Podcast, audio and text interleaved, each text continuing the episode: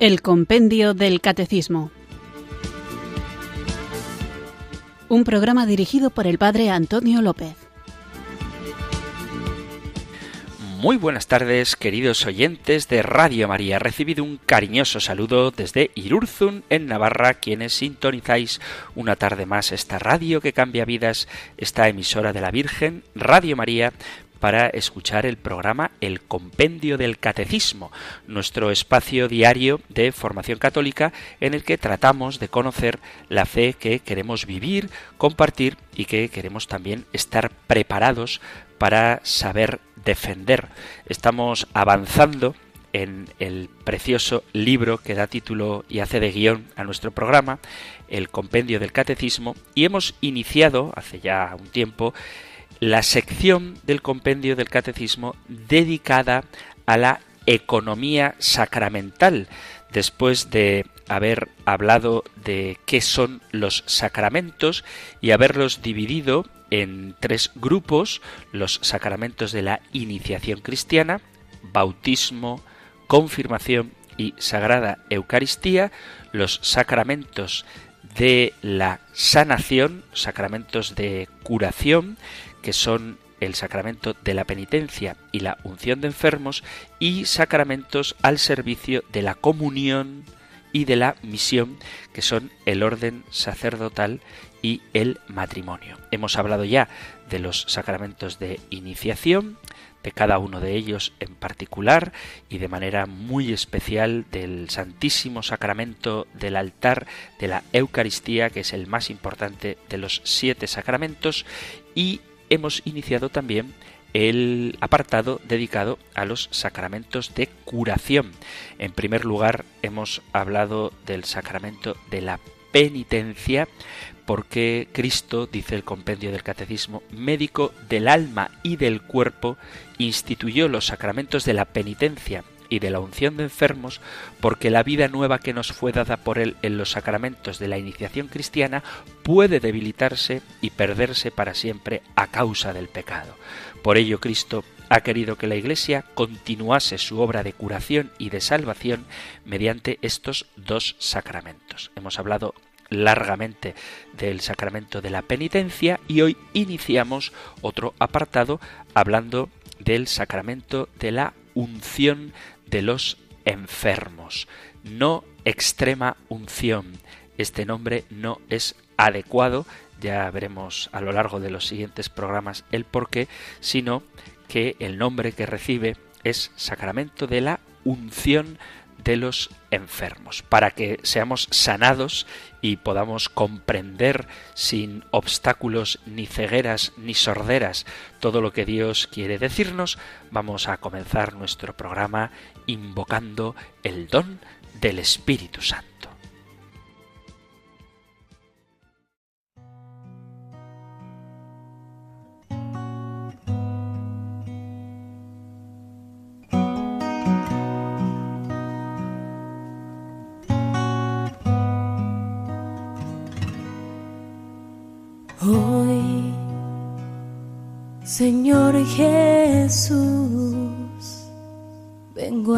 Ti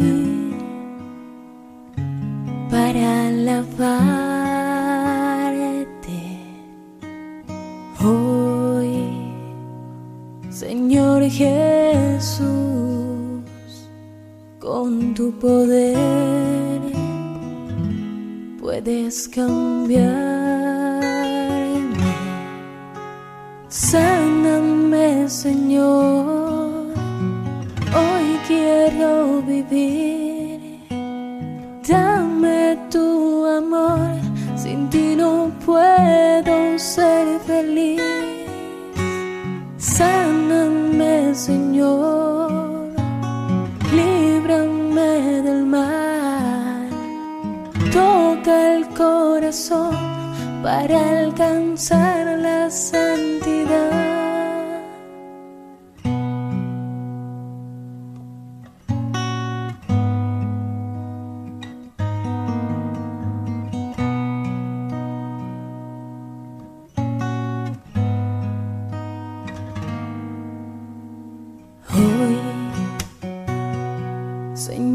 Hoy,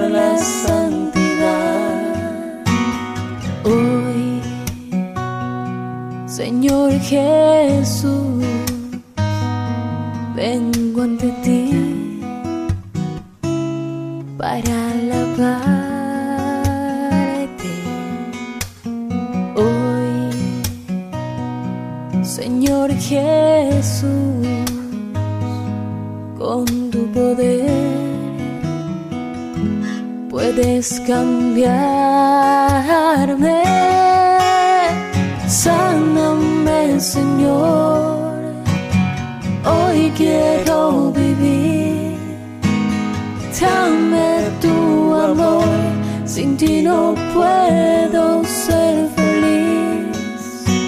Sáname, Señor. Líbrame del mal. Toca el corazón para alcanzar la santidad. Sáname, Señor. Hoy quiero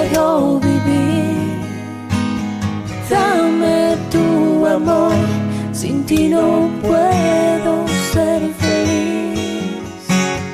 Sáname, Señor. Líbrame del mal. Toca el corazón para alcanzar la santidad.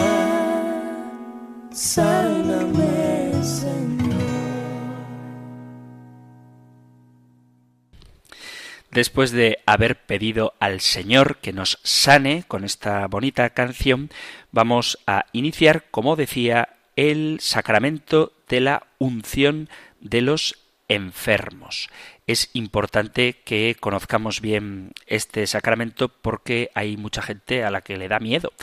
Cuando un sacerdote va a visitar a un enfermo al hospital, y entra en el cuarto de la persona a la que va a visitar, el compañero, al ver un cura entrar, a veces se asusta pensando, uy, pues no parecía que estuviera tan grave, como si la visita del cura a la habitación del enfermo supusiera ya darle pasaporte para la otra vida. Y he conocido casos de gente que llama al sacerdote para que vaya a visitar a un anciano que está enfermo, pero cuando éste ya ha perdido la conciencia, para que no sea que si va cuando todavía el enfermo está consciente, se asuste pensando que su enfermedad es mortal. O hay gente que no quiere recibir el sacramento de la unción de enfermos porque piensa que eso ya significa irremediablemente que le llega la hora de partir de este mundo. Por eso es importante que ubiquemos bien el sacramento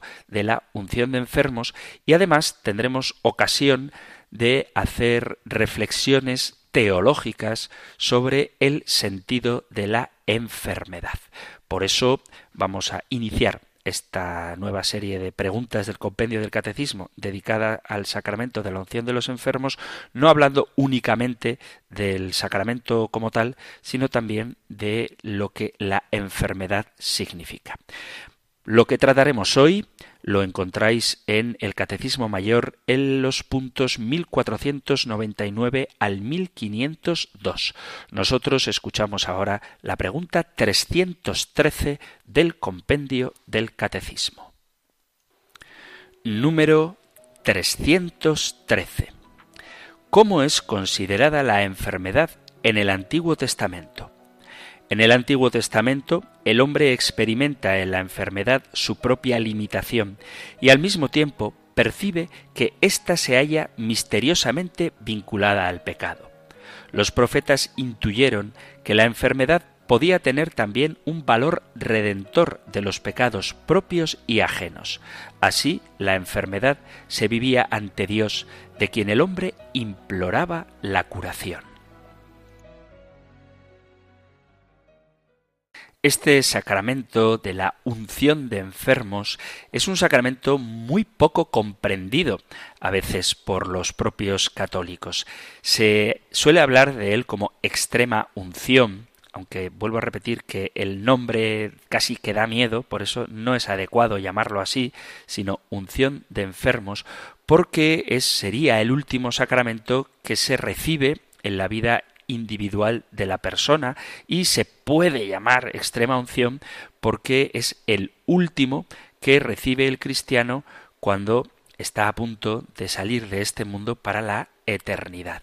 El sacramento de la unción de enfermos es un complemento del sacramento de la penitencia, lo mismo que la confirmación lo es del bautismo, aunque ambos, la confirmación y la unción son sacramentos en sí mismo.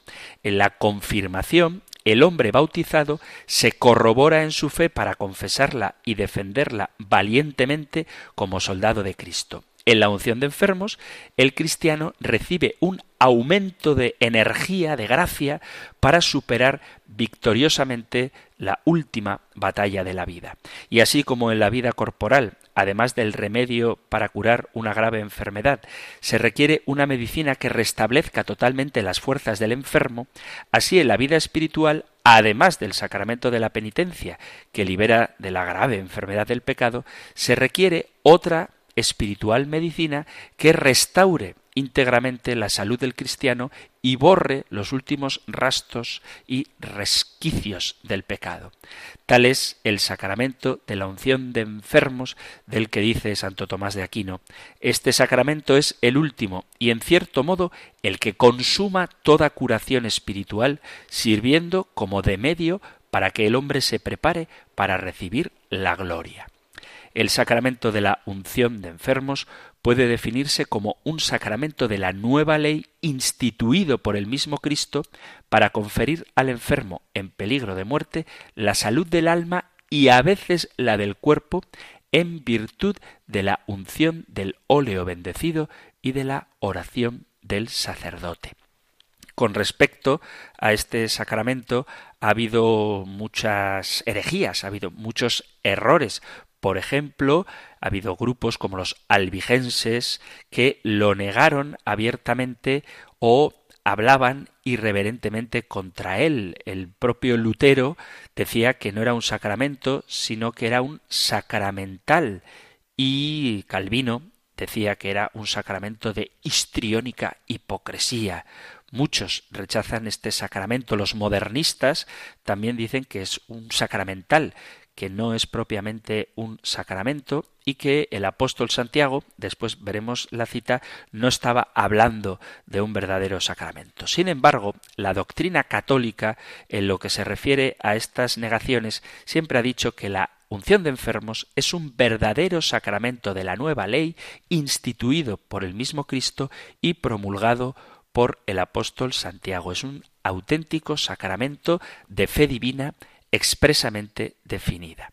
La Sagrada Escritura dice que, marchados los apóstoles, predicaron que se arrepintiesen y echaban muchos demonios y ungiendo con óleo a muchos enfermos los curaban. Evangelio de San Marcos capítulo 6 versículo a partir del 12. Y en la carta de Santiago dice en el capítulo quinto versículo 14 ¿Está enfermo alguno de vosotros? Llame a los presbíteros de la Iglesia y oren por él ungiéndole con óleo en nombre del Señor, y la oración de fe salvará al enfermo, y el Señor le aliviará, y si se halla con pecados, se le perdonarán. La tradición de la Iglesia siempre ha interpretado este pasaje como una alusión directa al sacramento de la unción de enfermos del que se declara su materia, el óleo, su forma, la oración, el ministro, el presbítero y sus principales efectos. Además, los santos padres, desde los primeros años de la Iglesia Católica, hacen numerosas alusiones a este sacramento.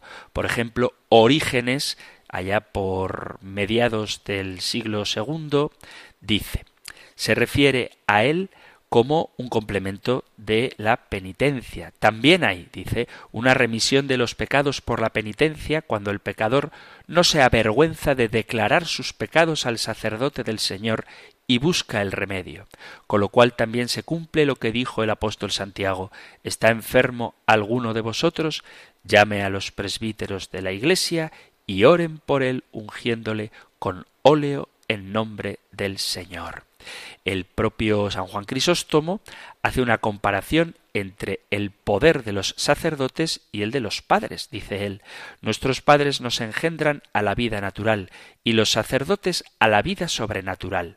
Además, nuestros padres no pueden apartar de nosotros la muerte corporal ni la enfermedad que nos amenaza, pero los sacerdotes con frecuencia alivian el alma cuando está enferma y a punto de perecer, haciendo más ligero el castigo para unos y evitando a otros totalmente la caída. Y esto no sólo hace por medio de la enseñanza, sino con el auxilio de la oración, y no solamente cuando nos regeneran por el bautismo y nos perdonan los pecados, sino también tienen el poder de perdonar los pecados cometidos después, porque dice Santiago, ¿está enfermo alguno de vosotros?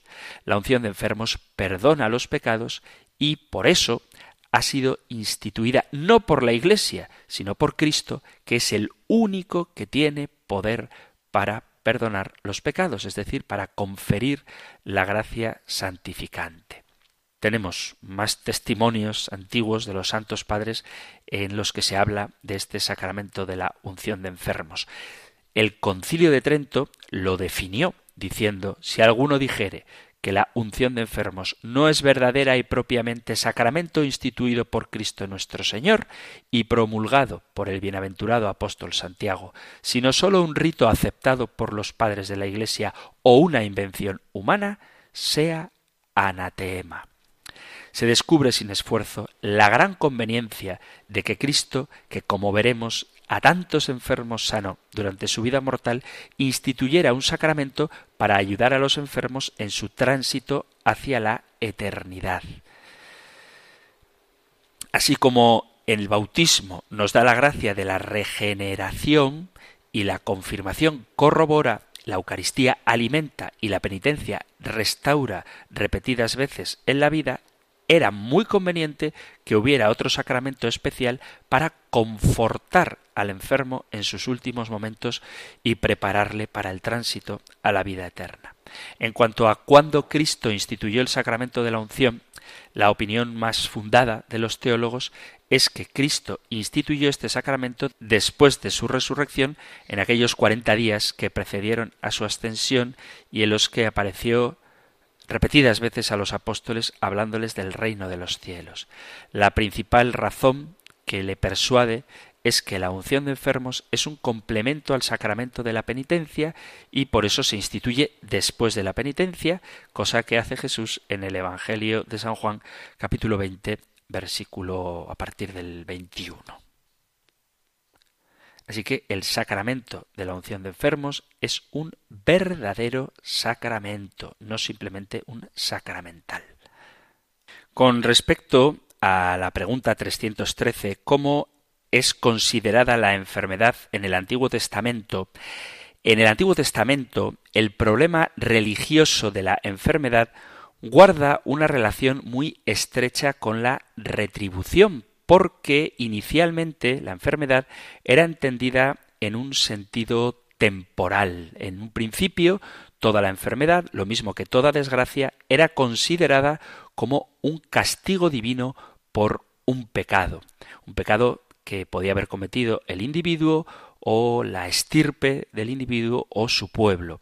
Por eso, la enfermedad de un justo en el Antiguo Testamento, al principio, constituía un escándalo. Más tarde se abrió el pensamiento de tal modo que la enfermedad podría ser considerada como una prueba querida por Dios. El libro de Job, Tobías, el Eclesiastés y algunos salmos se esfuerzan por dar una respuesta a este problema y sus soluciones sirven de punto de partida al libro de la sabiduría que promete para el más allá el premio por la prueba superada. Dice el libro de la sabiduría en el capítulo 3 a partir del versículo primero, en cambio, las almas de los justos están en manos de Dios y no les alcanzará tormento alguno. A los ojos de los insensatos pareció que habían muerto, se tuvo por quebranto su salida y su partida de entre nosotros por completa destrucción, pero ellos están en paz. Aunque a juicio de los hombres hayan sufrido castigos, su esperanza estaba llena de inmortalidad. Por una corta corrección recibirán largos beneficios, pues Dios los sometió a prueba y los halló dignos de sí. Como oro en crisol los probó, y como holocausto los aceptó el día de su visita, resplandecerán, y como chispas en rastrojo correrán. Juzgarán a las naciones y dominarán a los pueblos, y sobre ellos reinará eternamente. Los que en él confían entenderán la verdad, y los que son fieles permanecerán junto a Él en el amor, porque la gracia y la misericordia son para sus santos y su visita para sus elegidos. En el profeta Isaías aparece una idea que es extraña para el judaísmo. Se trata del sufrimiento del siervo de Dios y del valor de la expiación como sacrificio propiciatorio por otros. Dice Isaías 53, ¿quién dio crédito a nuestra noticia? Y el brazo de Yahvé, ¿a quién se le reveló? Creció como un retoño delante de él, como raíz de tierra árida, no tenía apariencia ni presencia, le vimos, y no tenía aspecto que pudiéramos estimar. Despreciable y deshecho de hombres, varón de dolores y sabedor de dolencias, como uno ante quien se oculta el rostro, despreciable, y no le tuvimos en cuenta. Y con todo, eran nuestras dolencias las que él llevaba y nuestros dolores los que soportaba. Nosotros le tuvimos por azotado, herido de Dios y humillado. Él ha sido herido por nuestras rebeldías, molido por nuestras culpas. Él soportó el castigo que nos trae la paz, y con sus cardenales hemos sido curados. Isaías 53, he leído desde el versículo 1 hasta el versículo 5. Y vemos en este pasaje cómo ya la enfermedad tiene un valor expiatorio, tiene un valor reparador para otros. Con todo, eran nuestro castigo el que él soportó, nuestros dolores los que él llevaba.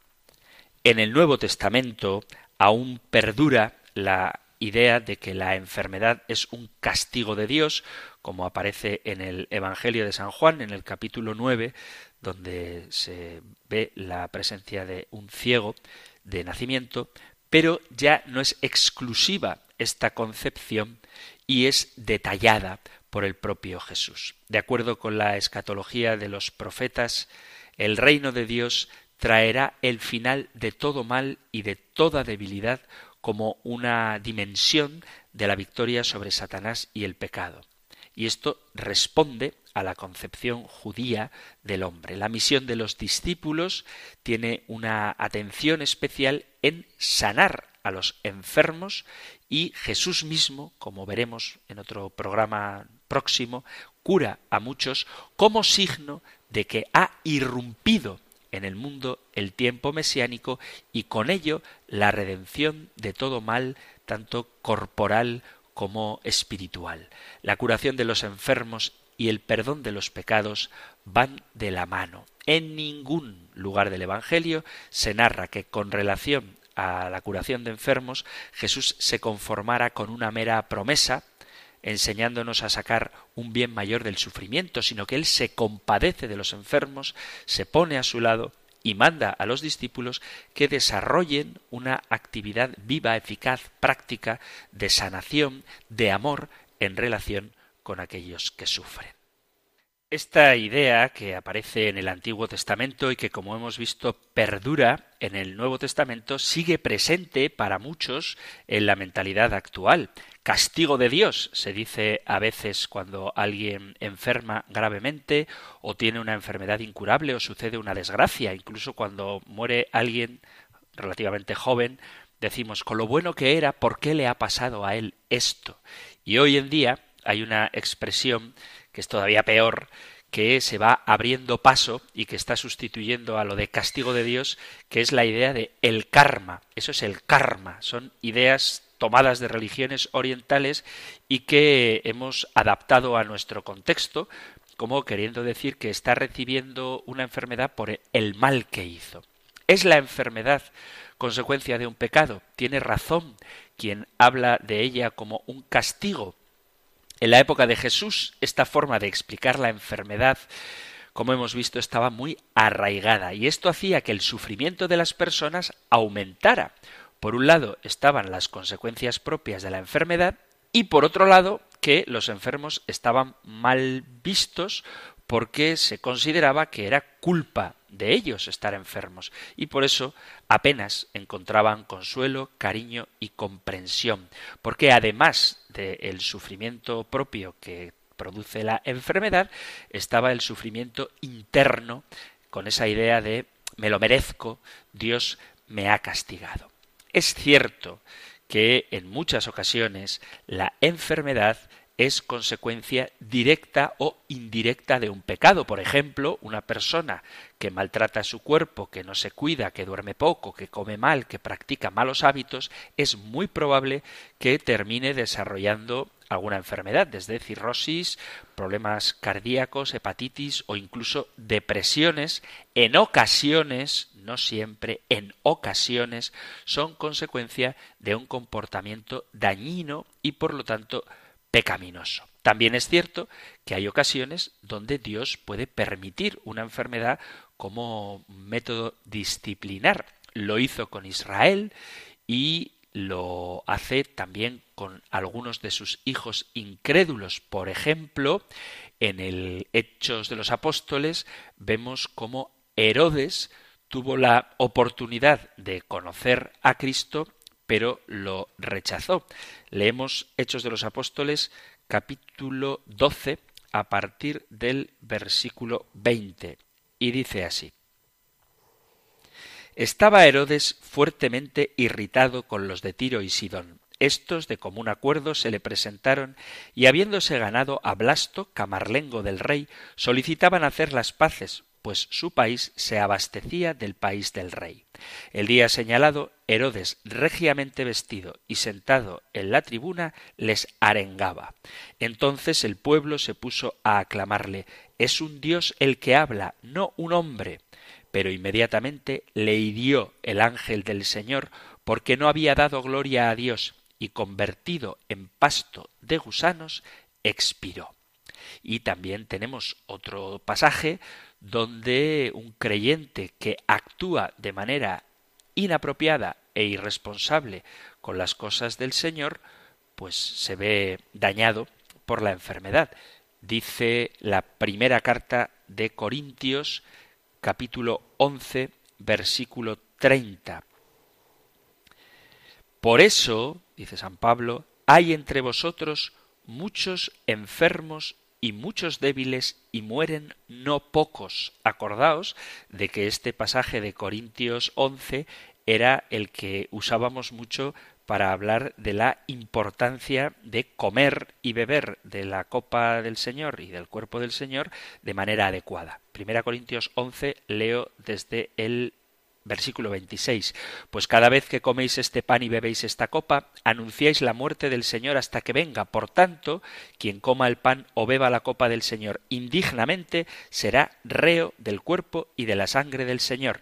Examínese pues cada cual y coma así el pan y beba de la copa. Pues quien come y bebe sin discernir el cuerpo, come y bebe su propio castigo. Por eso hay entre vosotros muchos enfermos y muchos débiles, y mueren no pocos. Siendo esto cierto, no podemos afirmar que toda enfermedad o toda tragedia que ocurra en la vida del hombre es un acto directo de disciplina por parte de Dios o un castigo de Dios.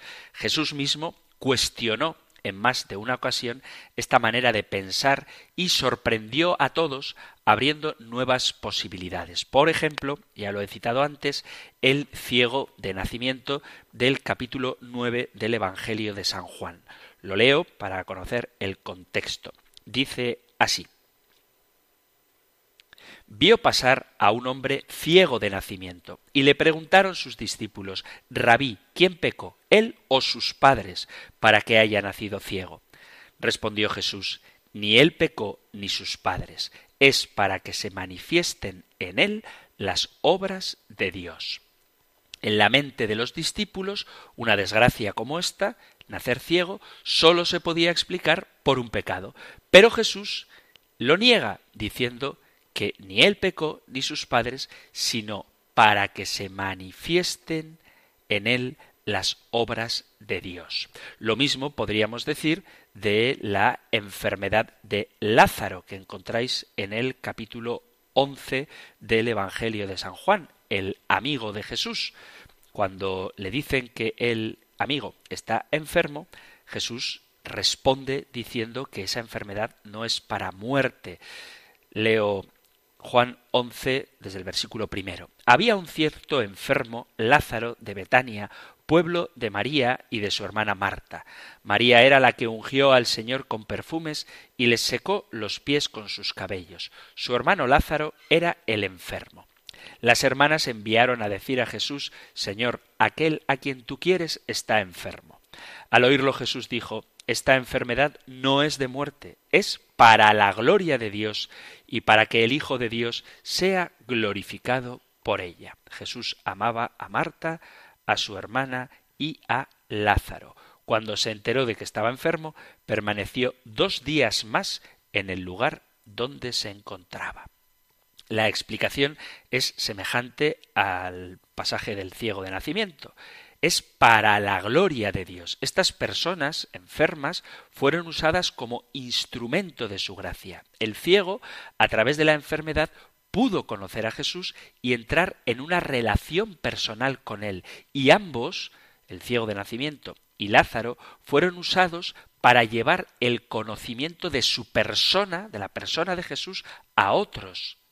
Teniendo en mente estas cosas, no podemos calificar la enfermedad como un castigo o buscar pecados ocultos en la enfermedad de las personas, sean creyentes o no.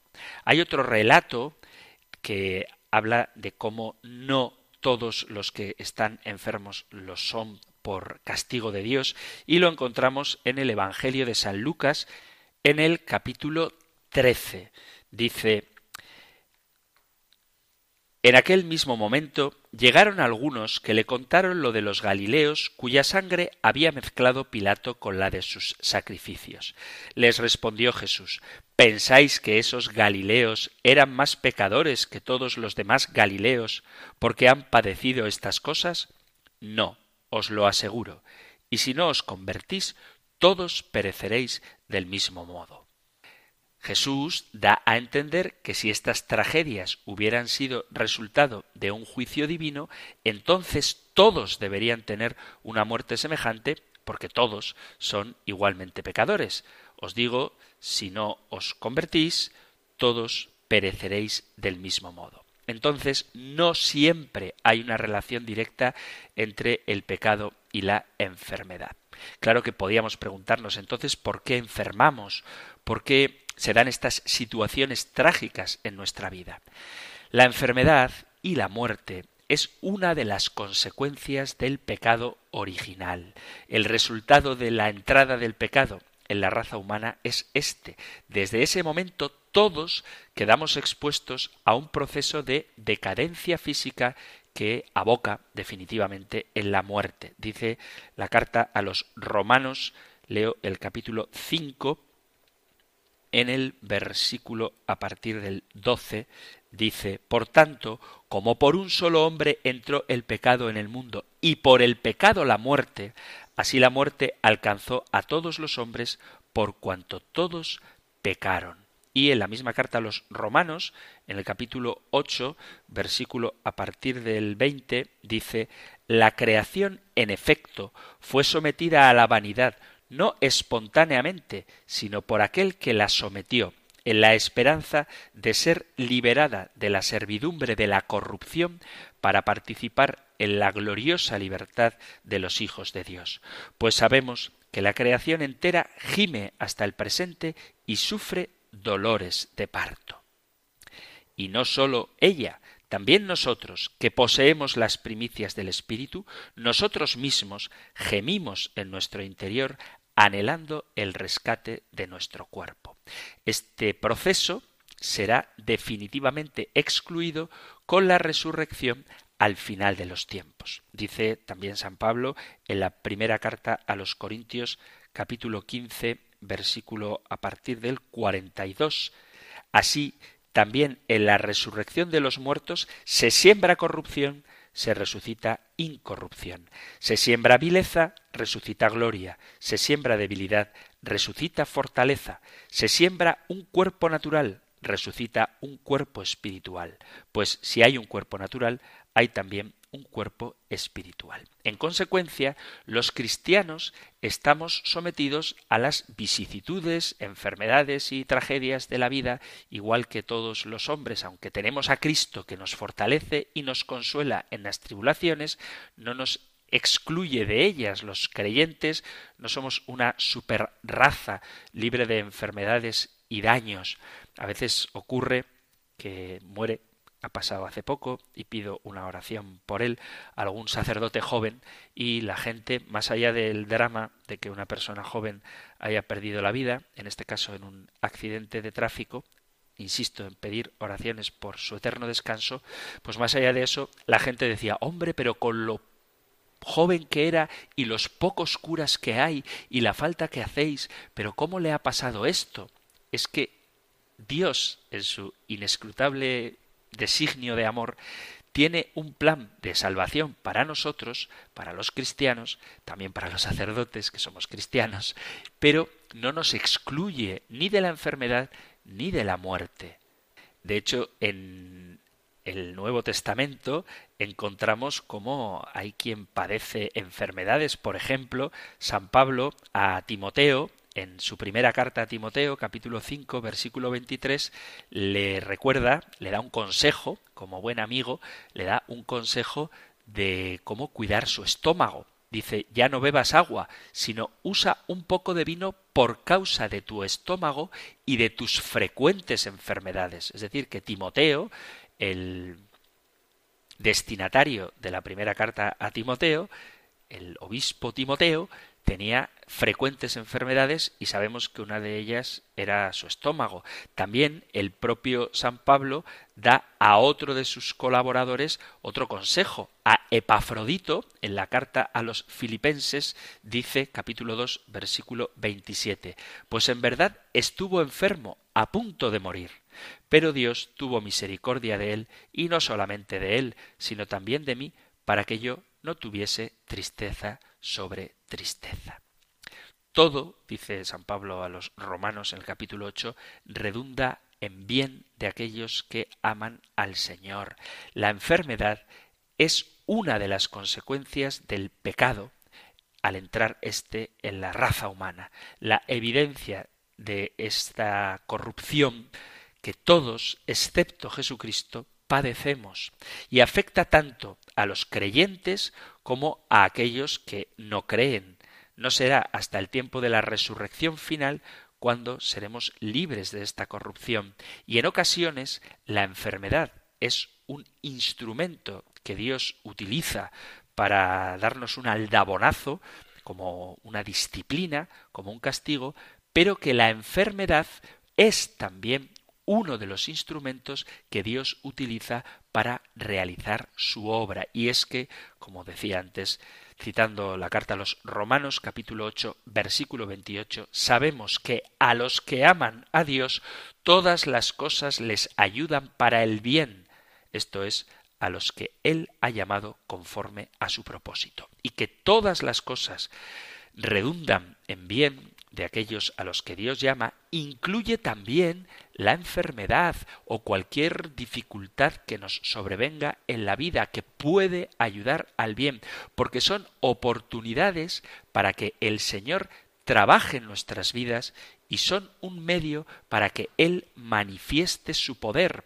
Dice San Pablo en la segunda carta de Corintios, en el capítulo 12,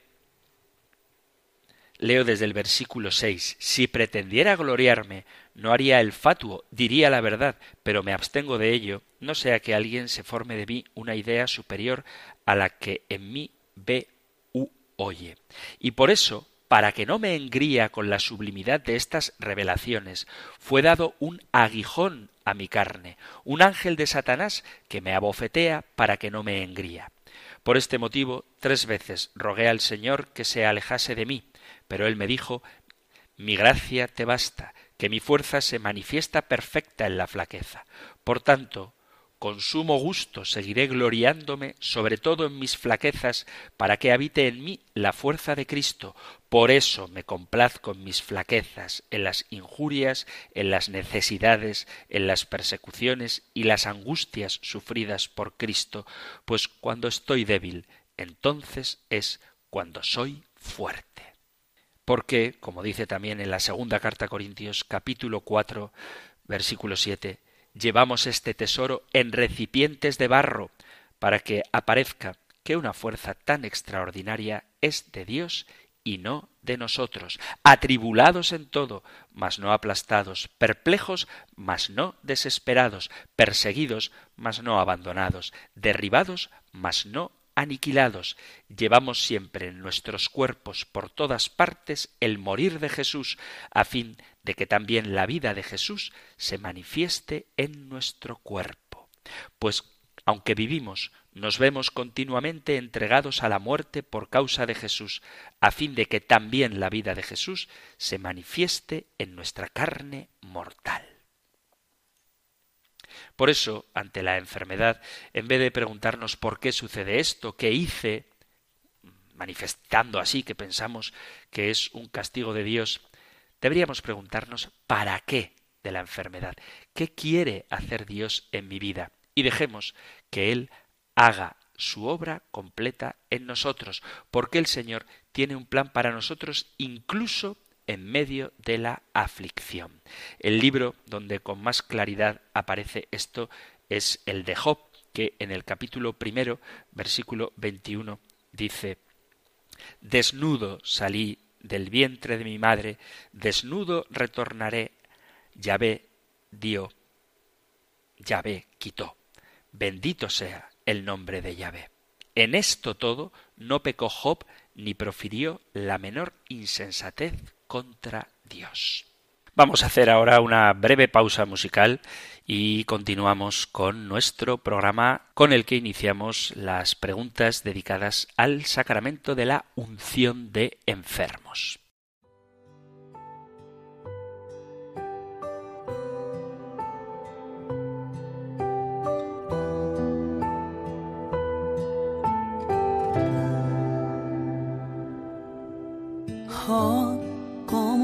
Todavía adorar si no tienes motivos para cantar.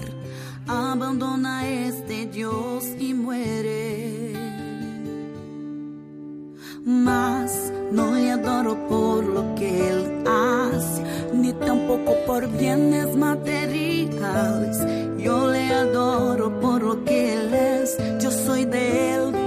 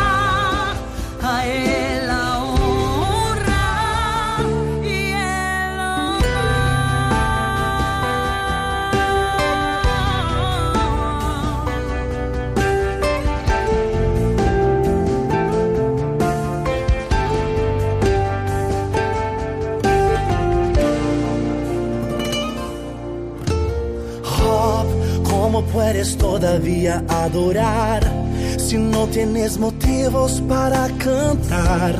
Abandona este Dios y muere. Oh, más no le adoro por lo que él hace, ni tampoco por bienes materiales. Yo le adoro por lo que él es, yo soy de él, todo es de él. Tú no tienes tus bienes, tus hijos, tus amigos. Y ahora qué vas a hacer? Yo voy a adorar, simplemente adorar. Yo voy a adorar.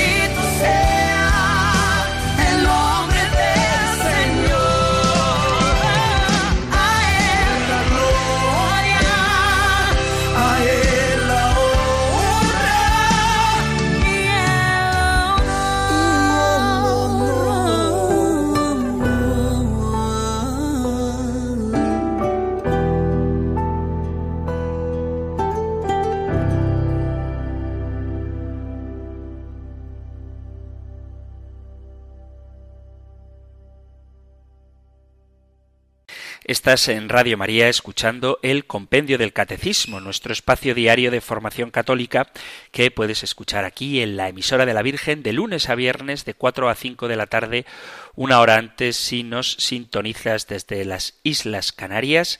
Y hemos puesto esta canción, aunque ya no queda mucho para terminar el programa, pero es conveniente reposar un poco lo que hemos escuchado, que hablaba la canción de la historia de Job, quien a pesar de ser impecable a los ojos de Dios, no tuvo suerte, digamos, sino que le vino acarreada mucha tragedia en su vida, tanto en sus bienes materiales como en su salud. Y esto para dejar claro que no podemos atribuir la enfermedad a un castigo directo de Dios.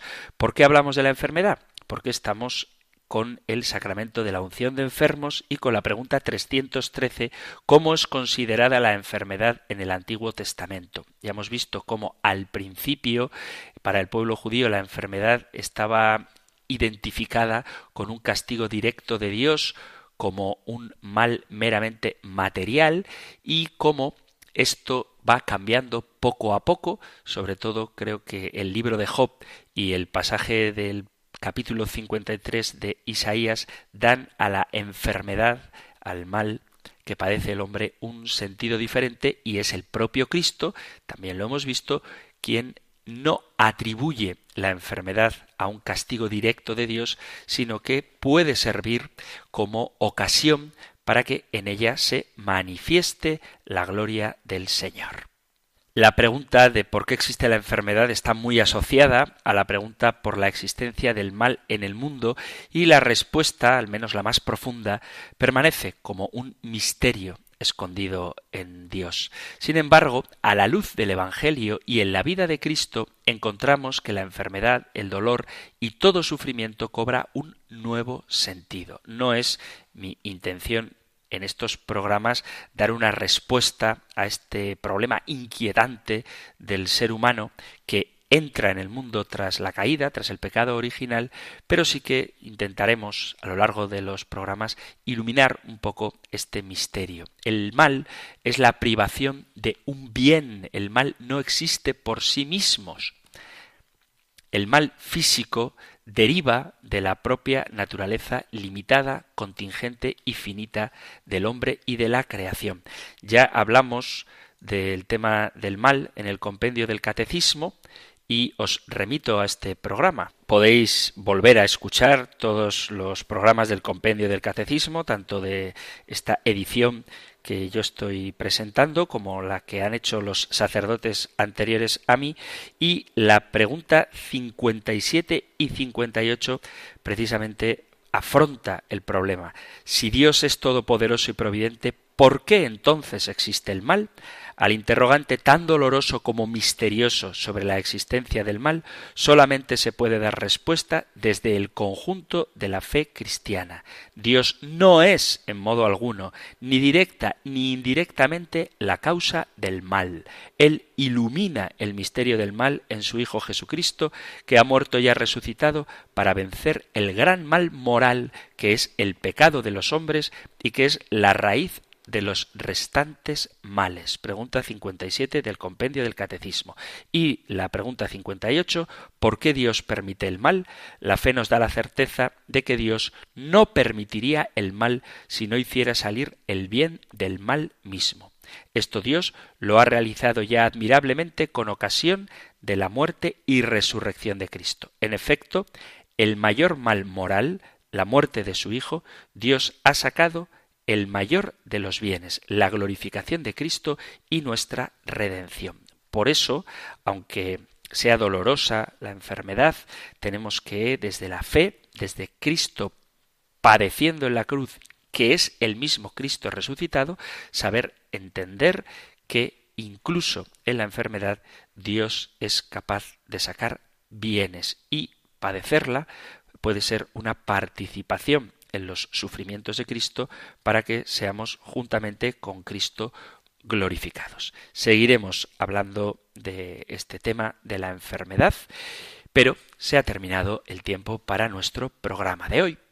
Así que, queridos amigos, queridos oyentes, si hay alguna pregunta que queráis hacer, alguna cuestión que queráis plantear, algún testimonio que queráis dar o algún debate que queráis suscitar, la única norma es no faltar a la caridad, podéis enviar vuestros mensajes al correo electrónico compendio arroba radiomaria.es, compendio arroba radiomaria.es o al número de teléfono solo para WhatsApp 668 594 383 668 594 383. Terminamos recibiendo la bendición del Señor. El Señor te bendiga y te guarde, el Señor ilumine su rostro sobre ti y te conceda su favor, el Señor te muestre su rostro y te conceda la paz.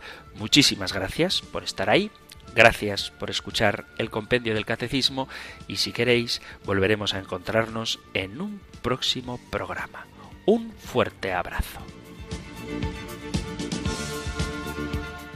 El compendio del catecismo un programa dirigido por el padre Antonio López.